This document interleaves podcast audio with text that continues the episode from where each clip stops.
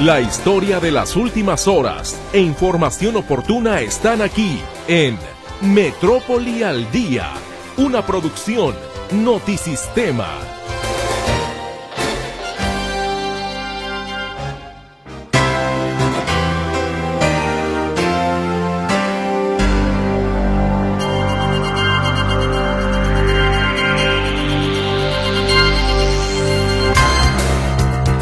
Muy buenas tardes. Le doy con muchísimo gusto la bienvenida a nombre de todo el equipo de Metrópoli al Día. Estamos cerrando una semana y esperamos que haya sido muy buena para usted en todo lo que realizó. Muchísimas gracias de antemano por acompañarnos en este espacio informativo. Hoy 3 de marzo de 2023, esta es la información. El Instituto Nacional Electoral inicia la batalla jurídica contra el Plan B de reforma electoral. Tenemos la certeza de que la constelación de inconstitucionalidades de esa reforma no quedarán impunes, no subsistirán la criba, el test al que serán sometidas ante los tribunales de la República. Y El ITESO se pronuncia en contra de la construcción de un segundo piso en Avenida López Mateos. Sostiene que lejos de resolver, aumentaría el caos vial en la zona. diálogo por la de López Mateos es un incompleto y sesgado, porque quiere ver el problema del tráfico en López Mateos como un problema aislado y no como un problema generalizado en toda la ciudad. Guadalajara desplegará un centenar de policías para la marcha por el Día Internacional de la Mujer el próximo miércoles 8 de marzo. Diariamente se registran 145 denuncias de violencia contra mujeres en Jalisco. El mayor número de reportes corresponden a las colonias Polanco de Guadalajara y Valle de los Molinos en Zapopan. Pese a ser una exigencia de colectivos feministas, regidores zapatíos rechazan dictamen que propone crear registro de agresores sexuales. Tras la etapa más compleja de la emergencia sanitaria por COVID-19, finalmente restauranteros de Jalisco registran una recuperación en sus ventas, informan representantes del ramo. Tengamos en cuenta que son semanas que se presta tanto a que mucha gente de la ciudad sale a las playas, pero también de otros municipios vienen a visitar la ciudad. Niega el CUSEI, que impide el paso a estudiantes de la vocacional. Quiero comentarles que más de 5.000 estudiantes diariamente usan nuestras instalaciones para alcanzar de forma segura sus escuelas. Localizan el cadáver de una mujer dentro de una caja de plástico en calles del fraccionamiento Valle de Tejeda del municipio de Tlajomulco de Zúñiga. Roban en dos asaltos conejeros 2.3 millones de pesos. Una mujer sube a un camión de la ruta 51A con arma hechiza y amenaza con quitarse la vida. Al hacer una investigación más amplia a la persona, eh, se le localiza una bolsa plástica con vegetal verde con las características de la droga denominada marihuana. A un año del asesinato de un conductor de taxi de plataforma digital, finalmente se logró la detención de uno de los tres homicidas. Cientos de peces sin tilla amanecieron muertos en las playas de Puerto Vallarta. Muchísimas gracias por acompañarnos esta tarde de viernes. Bienvenido sea y qué bueno que y qué bueno sería que tuviera por supuesto la posibilidad de comunicarse con nosotros a través de las líneas telefónicas fijas que atiende mi compañera Berenice Flores, quien la saluda por cierto, y los teléfonos son el 33 38 13 15 15 y 33 38 13 14 21. WhatsApp y Telegram también están ahí para usted como puente de comunicación. El mismo número para ambas plataformas es el 3322 23 27 38. Esta tarde mi compañero Jonathan Lozano estará en el control de audio y ante este micrófono le saluda su servidora Mercedes Altamirano. Antes de que nos vayamos a la pausa comercial, decirle a usted que el CIAPA informó que este viernes 3 de marzo repara una fuga en dos puntos del municipio de Zapopan, por lo que suspendió el servicio en dos colonias. Las localidades afectadas son las colonias Húmedo de Nextipac y Miramar. En sus redes sociales, el CIAPA indicó que el servicio se restablecerá durante la mañana del sábado 4 de marzo. Esto es, mañana entonces será breve la interrupción del servicio de agua en estas dos colonias, le repito, húmedo de Nextipac y Miramar en el municipio de Zapopan. Vamos a ir a una pausa comercial y regresaremos para llevarle a usted todos los detalles de la información. Esperamos que tenga un gran viernes, lo que resta del mismo.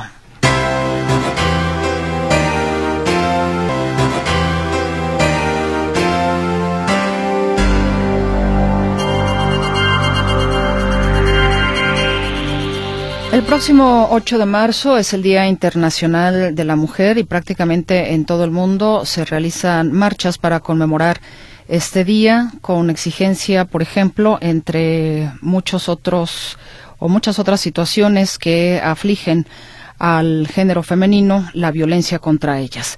Simple, llana y sencillamente, usted que es consumidor de noticias se habrá dado cuenta de que desafortunadamente prácticamente a diario le estamos dando cuenta del asesinato de una mujer. Y esto cuando debería de estar más segura en casa resulta que es el lugar más infernal para muchas mujeres donde pueden estar. Sobre esa problemática, algunas otras, por supuesto, las marchas tienen ese objetivo. Y ya está todo listo, el operativo precisamente para la marcha del próximo miércoles 8 de marzo. Además de algunas estadísticas que, como le digo, son parte de la motivación para muchas mujeres salir a las calles, el tema de la violencia. Mi compañera Claudia Manuela Pérez nos tiene el reporte completo. Muy buenas tardes, Claudia. ¿Qué tal, Mercedes? Gracias. Muy buenas tardes. En enero de este año se registraron 145 denuncias diarias de agresiones contra mujeres en Jalisco, casi 4.500 en todo el mes. Esto lo informó la Mesa de Seguridad de alto nivel que atiende la violencia contra la violencia de género en Jalisco. La colonia Polanco de Guadalajara y Valle de los Molinos en Zapopan fueron las que registraron la mayoría de estas denuncias. Asimismo se indica que se abrieron 738 carpetas de investigación en el mes de enero, 738 por el delito de violencia familiar y la mayor incidencia se presentó en Guadalajara con 214 denuncias. Se informó que actualmente están activos 920 dispositivos de geolocalización para mujeres víctimas de agresión, casi 1.920 y en, en enero se registraron 17 feminicidios en este mes de enero en la entidad y los municipios con la mayor incidencia fueron Tlajomulco, con cuatro feminicidios, y Tonalá, con tres, además de otros en el interior del estado. Esta cifra las dio ayer, se reunió esta mesa de seguridad y fue la que dio estas cifras. Los fines de semana, particularmente las noches del domingo, es cuando se presenta el mayor número de denuncias por agresiones contra mujeres. Se informó en la sesión de esta mesa de seguridad destacó que las colonias de la zona metropolitana donde se registran más llamadas de auxilio son Lomas de Polanco de Guadalajara, Valle de los Molinos en Zapopan, San Martín de las Flores de Tlaquepaque y Hacienda Santa Fe de Tlajomulco. Ya como ya lo dijimos, en el mes de enero se registraron 145 denuncias cada día de violencia contra las mujeres. También se informó en esta mesa de seguridad que en el mes de enero se abrieron casi 300 carpetas de investigación por abuso sexual infantil y violación. 300 carpetas en el mes de enero.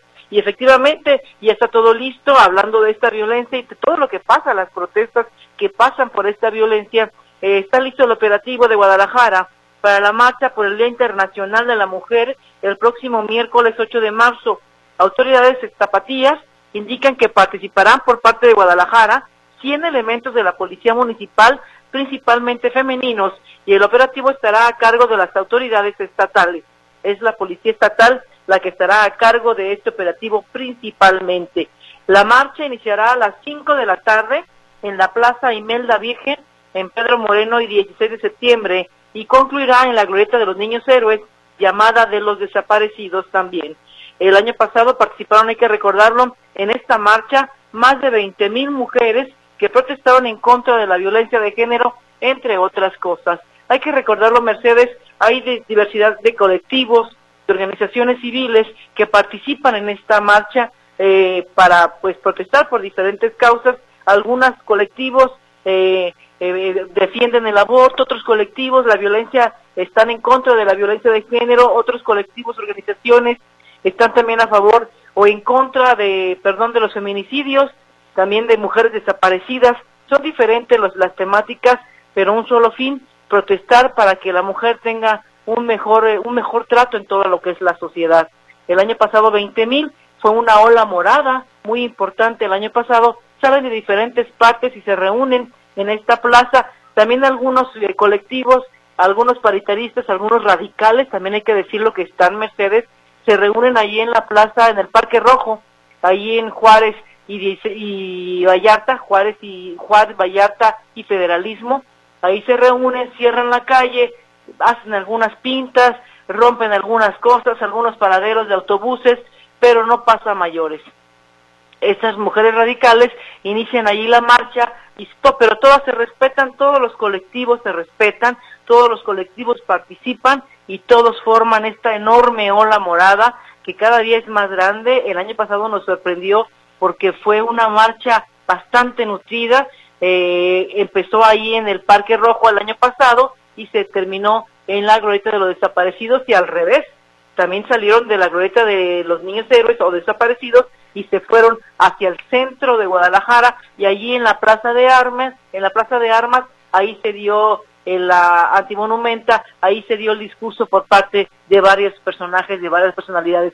Creemos que va a ser igual. El próximo miércoles es esta marcha. Hay que tomar previsiones para las personas que viven cerca de este lugar, de lo que es Vallarta y Chapultepec. Inicia esta marcha a las 17 horas y yo creo que se va a ir terminando como a las 19, casi a las 8 de la noche, Mercedes, esta marcha del 8M, 8 de marzo por el Día Internacional de la Mujer, que es el día en que muchas mujeres gritan y protestan por todo lo que está pasando. Mi reporte, muy buenas tardes. Muchísimas gracias, Claudia Manuela Pérez. Muy buena tarde. Hasta luego. Y efectivamente, como ya lo decía Claudia Manuela Pérez, habrá un dispositivo para un operativo para esta marcha el próximo miércoles 8 de marzo. Con más detalles al respecto, mi compañero José Luis Escamilla nos da a conocer que será personal femenino el que custodiará la marcha. Por lo regular, no se admiten a los hombres o los colectivos no admiten a los hombres. José Luis, muy buenas tardes, te escuchamos. Gracias, Meche, ¿cómo estás? Buenas tardes, un saludo para ti, para todo el auditorio. Fíjate que ya lo decía Claudia ahorita, los colectivos entre sí se respetan, pero de repente no hay respeto para otras personas, por ejemplo, para los hombres. Eh, si por alguna razón algún hombre se involucra en el grupo, en el contingente, lo retiran eh, a empujones, a gritos o incluso eh, de otra manera algún otro tipo de agresión. Tampoco hay de repente, no todos los grupos, pero sí hay algunos que no respetan el mobiliario urbano o la propiedad privada, entiéndase, negocios, viviendas, eh, edificios, iglesias y demás, eh, que van siendo eh, rayados conforme van avanzando los contingentes. es por ese tema que se ha establecido una una estrategia de seguridad para custodiar estas manifestaciones con motivo del Día de la Mujer. Nos explicaba el coordinador del Gabinete de Seguridad, Ricardo Sánchez de Rubén Meche, que eh, pues hará lo mismo que otros años, que es hacer uso de, eh, o echar mano de mujeres policías, no solamente de la Policía del Estado, sino de otras corporaciones de seguridad municipales, para que sean ellas quienes custodien este contingente, evitar contratiempos y evitar altercados. Eh, hay que recordar que de repente, bueno, se dan eh, conatos de bronca entre eh, los que participan en la marcha y otras personas y demás, y es por eso que se dispondrá de este eh, operativo para custodiar a las manifestantes del próximo miércoles 8 de marzo. Escuchamos, si te parece, a Ricardo Sánchez de Rubén, coordinador del Gabinete de Seguridad. Lo que se está haciendo es un operativo interinstitucional que está incluso encabezando el secretario general de gobierno personalmente y lo que hemos hecho años anteriores y se va a replicar este año 2023 es utilizar estado de fuerza femenino eh, que llevan las consignas de contener, evitar cualquier tipo de confrontación, evitar eh, caer en cualquier tipo de, ofensa, etcétera. Hay lo que decía Ricardo Sánchez de Rubén en torno a este operativo. Y bueno, lo que es un hecho, eh, Meche, es, se le preguntó de manera expresa al coordinador del Gabinete de Seguridad, pues, ¿qué podía hacer la gente, los propietarios, por ejemplo, de los edificios aledaños al Centro de Justicia para la Mujer, ahí en la calle Salvador Alcázar, que, son grafiteados constantemente, donde se rompen ventanas y demás, y pues pareciera que para ellos no hay oídos. Y se le preguntaba justamente a Ricardo Sánchez de Rubén que, cómo se iba a apoyar a las personas que fueran víctimas colaterales de esta marcha y decía que bueno, ya en lo corto cada quien debería acercarse para ver qué apoyo podían obtener, pero bueno, pareciera que por más que pasan los años y que eso se vuelve una costumbre, no hay todavía respuesta sobre cómo apoyar a las personas que son víctimas de la violencia de los grupos radicales. Hacer mucho énfasis, no todos los que se no todas las mujeres que se manifiestan son violentas, no todas van haciendo desastres, eh, pero hay muchas otras que cualquier cosa que vean de pie la tiran, aunque nada tenga que ver con el gobierno y nada tenga que ver con la exigencia de seguridad. Mi reporte. Buenas tardes. Justamente eso me llama la atención. ¿Deberán acercarse en lo particular a dónde? ¿A recibir algún tipo de apoyo? ¿Qué tipo de apoyo? Si yo me lo recuerdo, eh, José Luis, creo que el año pasado el alcalde de Guadalajara, Pablo Lemos, brindó algún tipo de apoyo como para limpieza y algo de algunos de los locales, si mal no recuerdo, si la memoria no me falla, de aquellos que hubieran sido dañados. para las iglesias, Meche. Mm, ah, exacto, exacto. Habló de apoyos por parte del ayuntamiento. Pero en contraparte, yo me acuerdo de una entrevista que le hice al secretario general de gobierno, al maestro de Ibarra, eh, sobre este tema, y pues prácticamente me daba el avión, ¿no? Diciendo que pues no era un tema que se estuviera eh, analizando en este momento, que no había respuesta todavía en torno a este tema, así que pues habrá que rezar, ¿no? Aquellas personas que eh, pues viven en el, en el trayecto de la manifestación o que tienen algún negocio, pues tapiarlo o hacer algo porque pues aparentemente no hay manera de que haya algún tipo de reparación para una manifestación que bueno, se tolera, se tolera por parte del Estado, se tolera la, la violencia, digamos, y no se castiga ni se, ni se hace la reparación del daño. Y bueno, me quedo con la, con la misma duda, acercarse en lo particular a dónde, dijo Sánchez Berumen. Sí, claro, no, no, no, tampoco, tampoco lo sabemos. Tampoco eh, lo especificó. y, no, tampoco lo sabía él. Mm. Eh, si es a la dirección, a la eh, Secretaría de Asistencia Social, a, la Secretaría de Asuntos del Interior, a la Secretaría General de Gobierno, no queda claro, a dónde habrá que acercarse para exigir la reparación del daño en caso de ser víctimas de violencia. Algún santo por lo pronto pues, pues quién sabe, Meche, porque también los sacerdotes andan pidiendo luego ayuda para que les ayuden a despintar sus, sus, sus fachadas. No, bueno, pues al Chapulín Colorado, no lo sé. Muchas gracias. Hasta luego, buenas tardes. Hasta luego, José Luis Escamilla. Y saludo en la otra línea telefónica a Héctor Escamilla Ramírez porque efectivamente eh, ya lo mencionaba Claudia, pero con más detalles. Mi compañero Héctor Escamilla Ramírez nos informa de los colectivos feministas radicales que se van a manifestar este miércoles en la marcha en conmemoración del Día Internacional de la Mujer. Buenas tardes, Héctor. ¿Qué tal, Meche? ¿Cómo estás? Un gusto saludarte. A los que escuchas también muy buenas tardes. En mi compañera Claudia Manuela, bueno, hacía mención de esta manifestación principal, por así llamarlo, o la mayoritaria que se va a llevar a cabo este próximo 8 de marzo, que será la que parta de la glorieta de los niños héroes, rebautizada de las y los desaparecidos, para acudir hacia el centro de la ciudad, lo que es la Plaza Imelda Virgen, frente a Plaza de Armas y donde se encuentra la llamada antimonumenta. Sin embargo, también las autoridades pues este consideran que la participación de otros dos contingentes de una postura más radical en el aspecto del feminismo. Por un lado está el aquelarre radical GDL, es un grupo pues de feministas radicales, ellas particularmente su postura es eh, de un feminismo que no acepta por ejemplo el, la, la, posición trans, eh, no, no las consideran mujeres por ejemplo, y bueno, esta, esta, este contingente partirá de la Plaza de la República, allá en Avenida México, y también se movilizará hasta la Plaza Imelda Virgen. Eso es uno de los contingentes. Y eh, por otro lado, según lo que nos mencionan los organizadores de este evento, el Frente Feminista de Jalisco, que se llama así, este contingente va a partir a las 4 de la tarde de la Rambla Cataluña, avanzará por lo que es Juárez y, eh, y Vallarta hasta llegar a la Glorieta Minerva. Será otro grupo que tendrá actividades allá en la Minerva, eh, pláticas, conversatorios, manifestación como tal. Ellos, eh, este grupo particularmente aboga por los derechos de las mujeres y, eh, la, y la sensibilización de combatir la, los, tanto la violencia como eh, otro tipo de delitos que afectan a, las mujeres. Entonces, son dos contingentes en una postura un tanto más radical que también habrá tendrán manifestaciones, eh, igual que en el contingente mayoritario, que será el que parta de la de los, de los niños héroes, bueno, también contarán con vigilancia por parte de las autoridades. Son grupos que en cierto modo han mantenido posturas eh, eh, pues no, no convergentes con los otros grupos, son eh, eh, muchos más extremas en sus posicionamientos y bueno, eh, particularmente son los que llegan a generar en ocasiones anteriores mayor cantidad de destrozos en algunas de estas protestas, algunas quemas, algunas destrucciones de parabuses, de vitrales, son los contingentes que está haciendo mención. Y bueno, pasando también un tema relacionado con el tema o, o de cara a estas actividades por el 8 de marzo, perdón, Meche, comentarte, desde hace ya algunos años, cuando menos eh, unos cuatro o cinco años, eh, organismos de la sociedad civil y eh, diputadas de, feministas, pues han tratado de generar y, y, desarrollar un proyecto que sería un registro de agresores sexuales. Este registro de agresores sexuales eh, originalmente se planteó en 2020 en la ley para una vida libre de violencia para las mujeres. Sin embargo, y esta propuesta no prosperó por un tema de derechos humanos. Se argumentó que publicar los nombres, georreferenciarlos, eh, tenerlos bajo la lupa, pues violaba, perdón, violaba los derechos de, de las personas que cometían algún tipo de delito. Vamos, se les mantenía como responsables de un ilícito a pesar de haber compurgado su pena, si es que lo hicieron.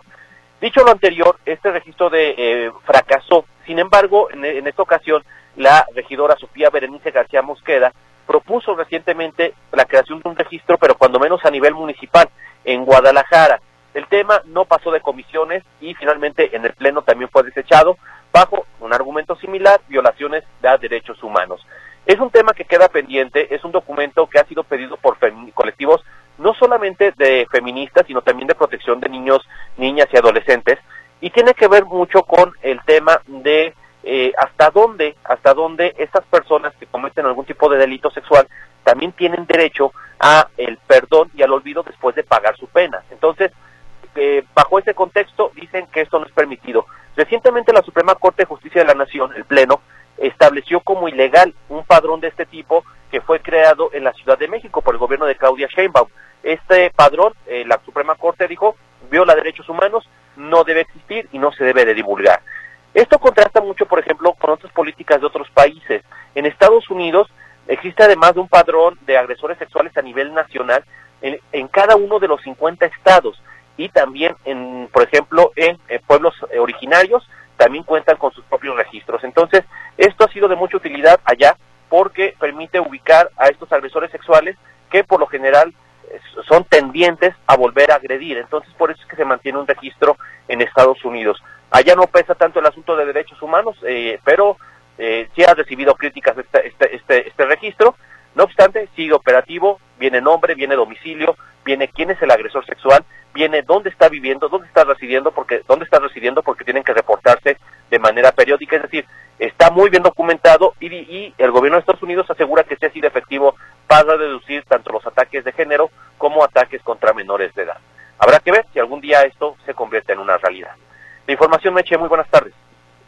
Pues sí, porque ya tiene, pues, como tú lo recordabas, mucho tiempo que se quería hacer a nivel estatal. No sé, fácil, yo recuerdo que de esto hará, si la memoria no me falla, siete años, Héctor. Más o menos siete años, el intento más fuerte donde ya estuvo, pues, incluso entró a, a discusión al Pleno fue en 2020, noviembre de 2020, pero de todas maneras no prosperó, Meche. es decir, eh, está este tema y digo, no deja de ser un debate ético para analizar hasta dónde es protección de la gente y hasta dónde quien paga su pena ante la justicia tiene derecho al olvido de su, de su, de su, ilícito, pero también el otro tema de que el agresor sexual por lo general, como se ha documentado eh, estadísticamente, suele ser reincidente. Entonces, eh, bueno, es, es, un, es un tema de muchas aristas que seguramente eh, requerirá un debate a profundidad. Sí, debate que en realidad me parece no, no, no, ha llegado al fondo, al menos en los intentos, como bien dices, que se han realizado. Te agradezco, Héctor Escamilla Ramírez. Hasta luego, Meche. Buenas tardes. Muy buenas tardes. ¿Le parece? Vamos rápidamente a una pausa comercial y regresaremos con más información aquí en Metrópoli al Día.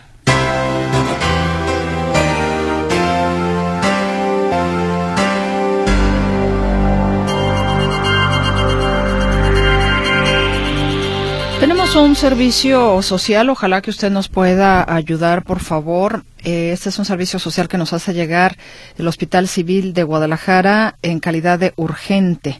Se solicita apoyo para localizar a los familiares del paciente Antonio Ruiz N.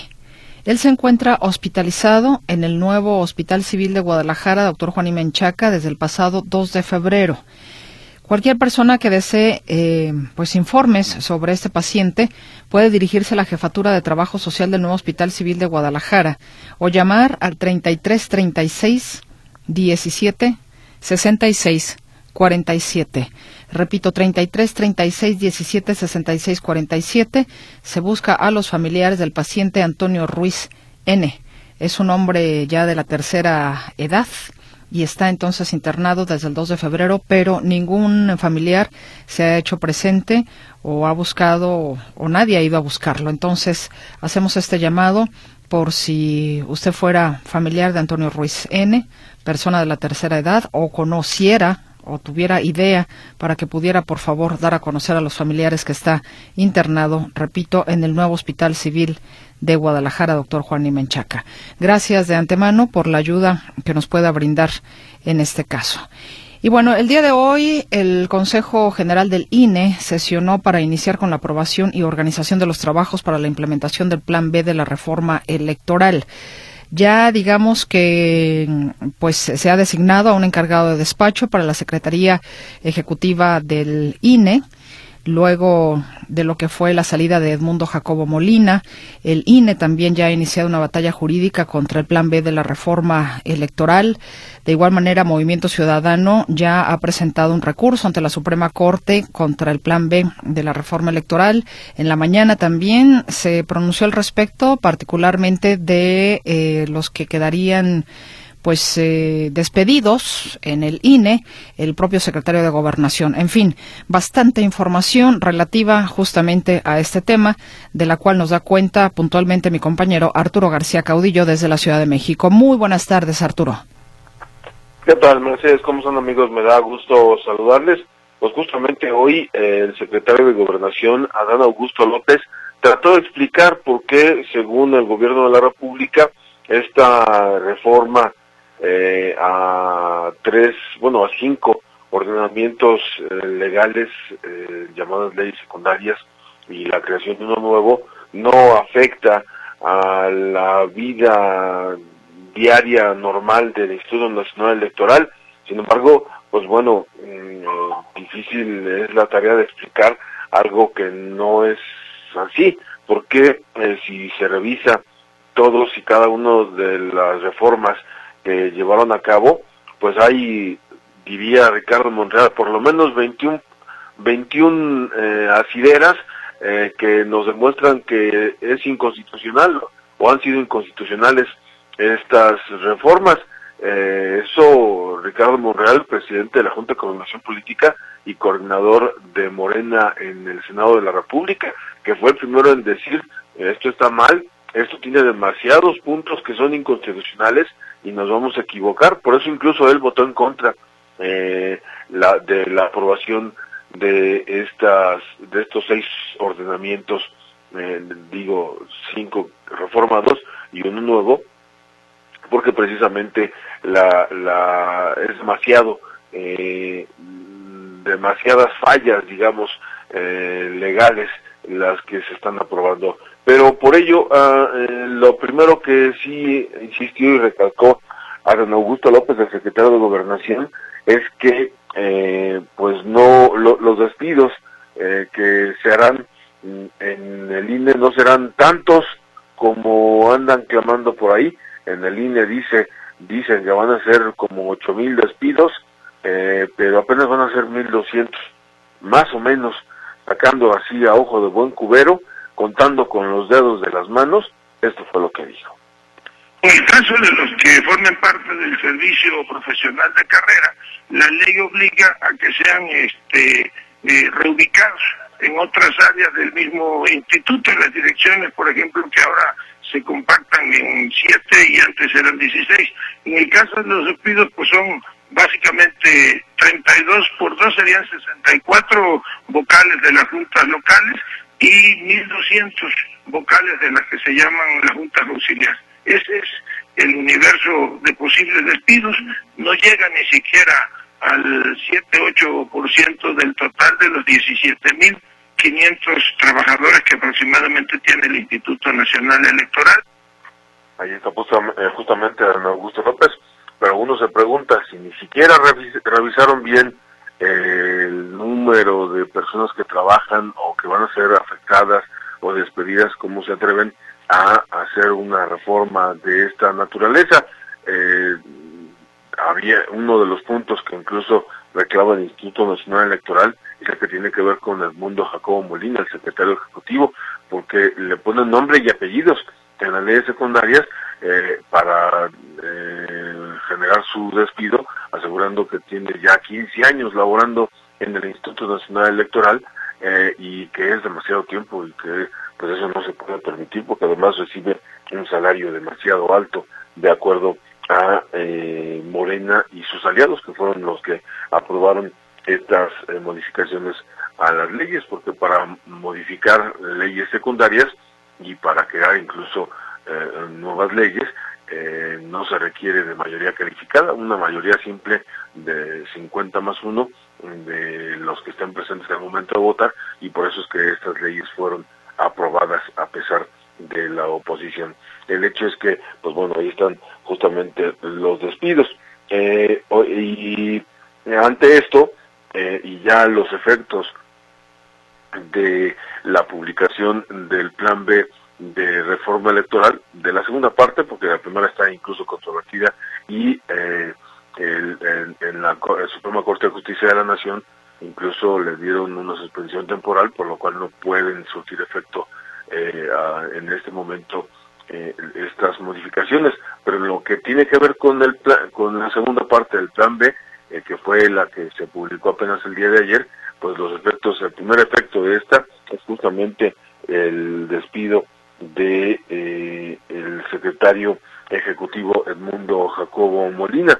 Por eso incluso hoy ya el Consejo General del INE, entre otras eh, decisiones, pues eh, nombró encargado de despacho nuestra Secretaría Ejecutiva, que repito encabezaba Edmundo Jacobo Molina, y en su lugar quedó Roberto Heicher Cardiel, quien eh, estará por lo menos hasta el próximo mes de eh, mayo va, eh, es el que va a estar encabezando la Secretaría Ejecutiva. Hasta en tanto no designe el nuevo Consejo General, eh, está a, quien va a sustituir a Edmundo Jacobo Molina. Y esto suponiendo que eh, no en la, en la, Corte no haya una, una decisión en contrario antes de esta fecha, porque eh, ya hoy también se presentó en la, la primera eh, eh, acción de inconstitucionalidad en la Corte. Pero bueno, vamos a escuchar justamente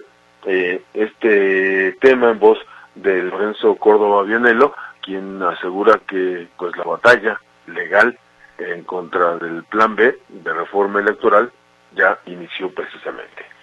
Ahora inicia también la batalla jurídica por la defensa del INE y de la democracia mexicana. Continuación de la defensa que la propia ciudadanía ha expresado en todo el país, haciendo escuchar sus voces a lo largo y ancho de nuestra patria. Tenemos la certeza de que la constelación de inconstitucionalidades de esta reforma no quedarán impunes, no subsistirán la criba, el test al que serán sometidas ante los tribunales de la República, y que el Poder Judicial habrá de reencauzarnos por la ruta del apego a la Constitución y al Estado democrático de derecho. Es el tiempo de la Corte, es el tiempo de los tribunales, y estamos seguros de que estos harán escuchar fuerte y claro como la misma ciudadanía que en México tenemos un Estado de Derecho que si bien hoy está quebrantado, bien pronto será reestablecido.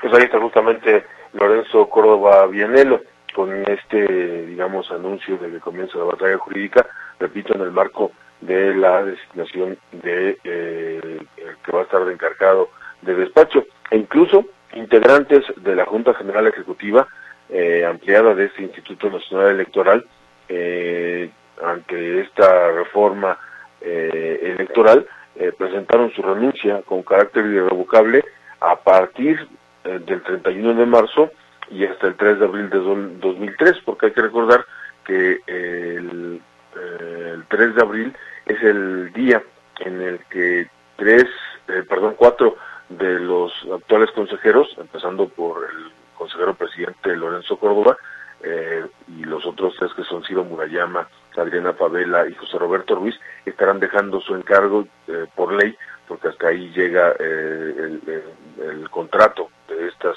de estas personas y eh, estarán entrando a partir del día 4 de, de abril los cuatro nuevos consejeros. Y para este proceso están trabajando justamente en la Cámara de Diputados. De hecho, eh, hoy, eh, en el caso de Carla Humphrey, eh, que es actualmente consejera del INE y, que había, y se había propuesto para ocupar la presidencia de este organismo, bueno, hoy en el comité técnico decidió que no podía ser parte de, de, de, las ternas, no más bien de las quintetas que se van a presentar, eh, específicamente la del presidente del Consejo General, y ya la desecharon, ya la hicieron a un lado, por lo cual pues seguramente habrá también una, eh, una, una, eh, acción legal que presente Carla Humphrey en contra de esta decisión. Y decíamos, bueno, entonces también renunciaron los integrantes, estos que han presentado su renuncia son Ana Laura Martínez de Lara, Jacqueline Vargas Arillanes, Carlos Alberto Ferrer Silva, Gabriel Mendoza Elvira, Daniel Casar García,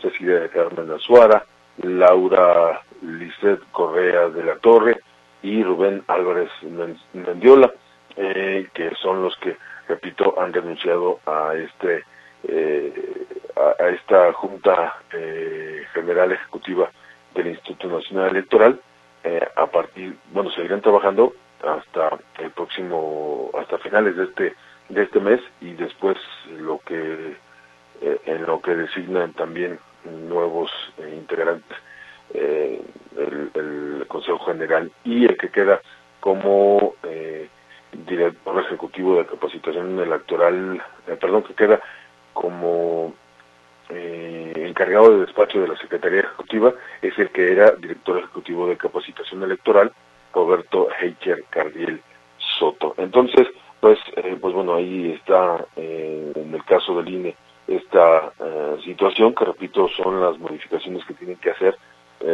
por los efectos ya de la reforma electoral vigente a partir del día de hoy. y pues bueno, lo otro que hay que informar en este tema es justamente que hoy el Movimiento Ciudadano, la, la Dirigencia Nacional de Movimiento Ciudadano, presentó una acción de inconstitucionalidad en contra de este plan B de reforma electoral. Por eso vamos a escuchar a Jorge Álvarez Maínez, coordinador de MC en la Cámara de Diputados.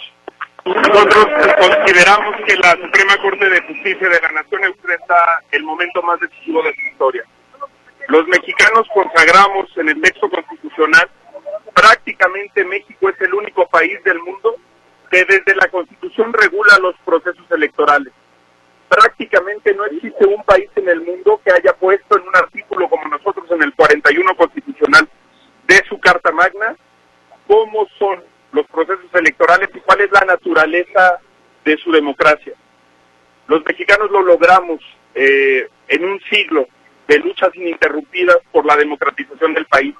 Se hizo desde todos los frentes y desde todas las ideologías y es uno de los pocos legados que generacionalmente tenemos los legados democráticos y el legado de elecciones libres.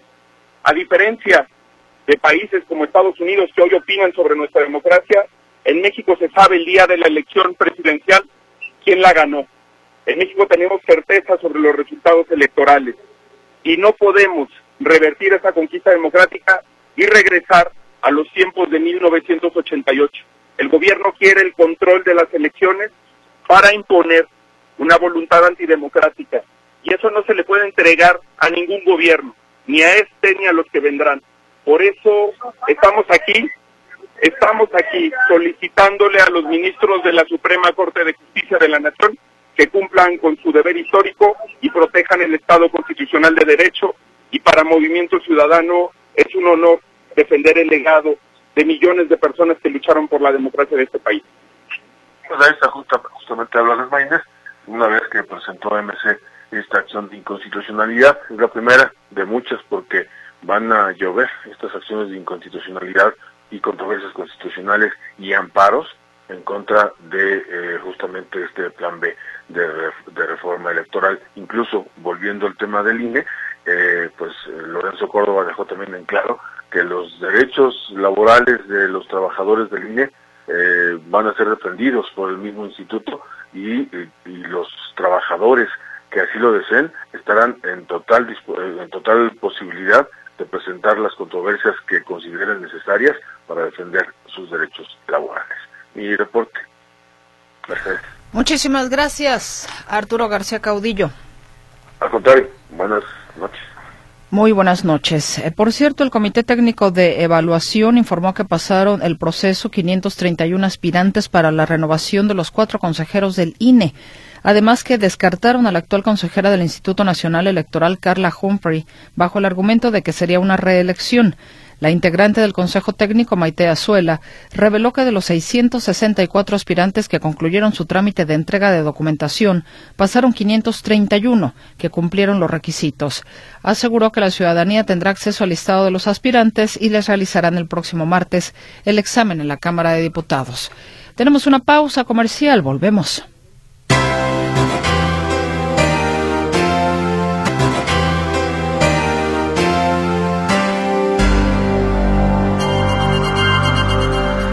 Le agradezco, como siempre, la generosidad de su comunicación a este espacio informativo Metrópoli al Día. El señor Alonso Vázquez dice, ¿habrá algún dato de cuántas mujeres pasan su embarazo en prisión y tienen a su bebé y qué trato se les da? ¿Y cuánto tiempo pueden tener el bebé con ellas? ¿Y si habrá trato machista en las prisiones? Bueno, pues serían datos a, a investigar con las propias autoridades o con derechos humanos, por ejemplo, si es que ha habido quejas de algún maltrato en alguna de las prisiones eh, hacia las mujeres. Genaro Guadalupe dice, Premio de Escritorio recibe el Transporte Público de Jalisco, Premio Nacional de Transporte Urbano y Movilidad. Este galardón lo otorga AMTM, pero quien debería haberlo otorgado debería haber sido la Academy Award, la que entrega los Óscares. Ante todo, felicito al señor gobernador y al secretario de Transporte. Qué buen video se aventaron de definición en 4K. Al fin un video por la realidad juró que estas personas o jueces que lo otorgaron aquí en Jalisco jamás han estado esperando en una parada su camión casi la hora. Dudo, dudo que conozcan camión sardina donde puede pasar todo arriba. Pregunto, ¿estaré fuera de lugar con mi punto de vista? Saludos. El señor Miguel Martínez dice, ¿cómo podemos confiar en los jueces si un día uno libera a Rosario Robles y los cinco mil millones que se robó? Al día siguiente, otro juez libera las cuentas de Genaro García Luna, un rato después de declararlo culpable en Nueva York. Y ayer, otro juez libera al narco gobernador Cabeza de Vaca, etcétera, etcétera. Señores reporteros, es el Parque de la Revolución, no le cambian el nombre, no es el Parque Rojo Ingeniero Carlos Lozano. Bueno, sería el Parque de la Revolución, alias Parque Rojo, ¿no?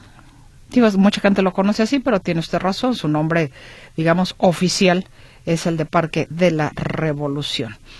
Eh, nos dicen, Anónimo, el Día de la Mujer se ha convertido en un día indeseable, lleno de violencia permitido por las autoridades.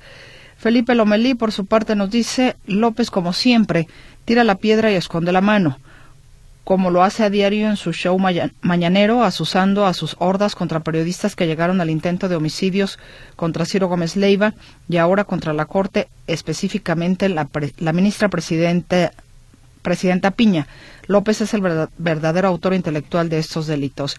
Más adelante, precisamente, le vamos a tener eh, información en torno a la declaración que hizo el presidente de la República en cuanto a las amenazas a la eh, presidenta, a la ministra presidenta de la Suprema Corte de Justicia. Lorenzo Córdoba hoy se mostró rabioso, majadero y amenazante. Las modificaciones a la legislación la hicieron en el Congreso porque la propia ley les da esas atribuciones. En cambio, a Lorenzo no le da atribuciones de litigar contra los legisladores y tampoco violar la Constitución en su artículo 127 al cobrar sueldo mayor que el presidente de la República. Eh, nos dicen, mire, me invitaron a esta marcha. ¿Será del licenciado Alejandro Gobel? Ah, caray, no tengo idea. A ver, pues esto, está promovido. A ver. Ah, ok. Bueno, a ver, déjame leerlo bien para, para entender de qué se trata o de dónde viene la fuente de esta invitación o a esta marcha que le hicieron ingenieros Cisneros. Nos vamos a la pausa comercial y ya volvemos. No, ¿cuál pausa comercial? No, discúlpeme usted, vamos al noticiero Notisistema de las 7.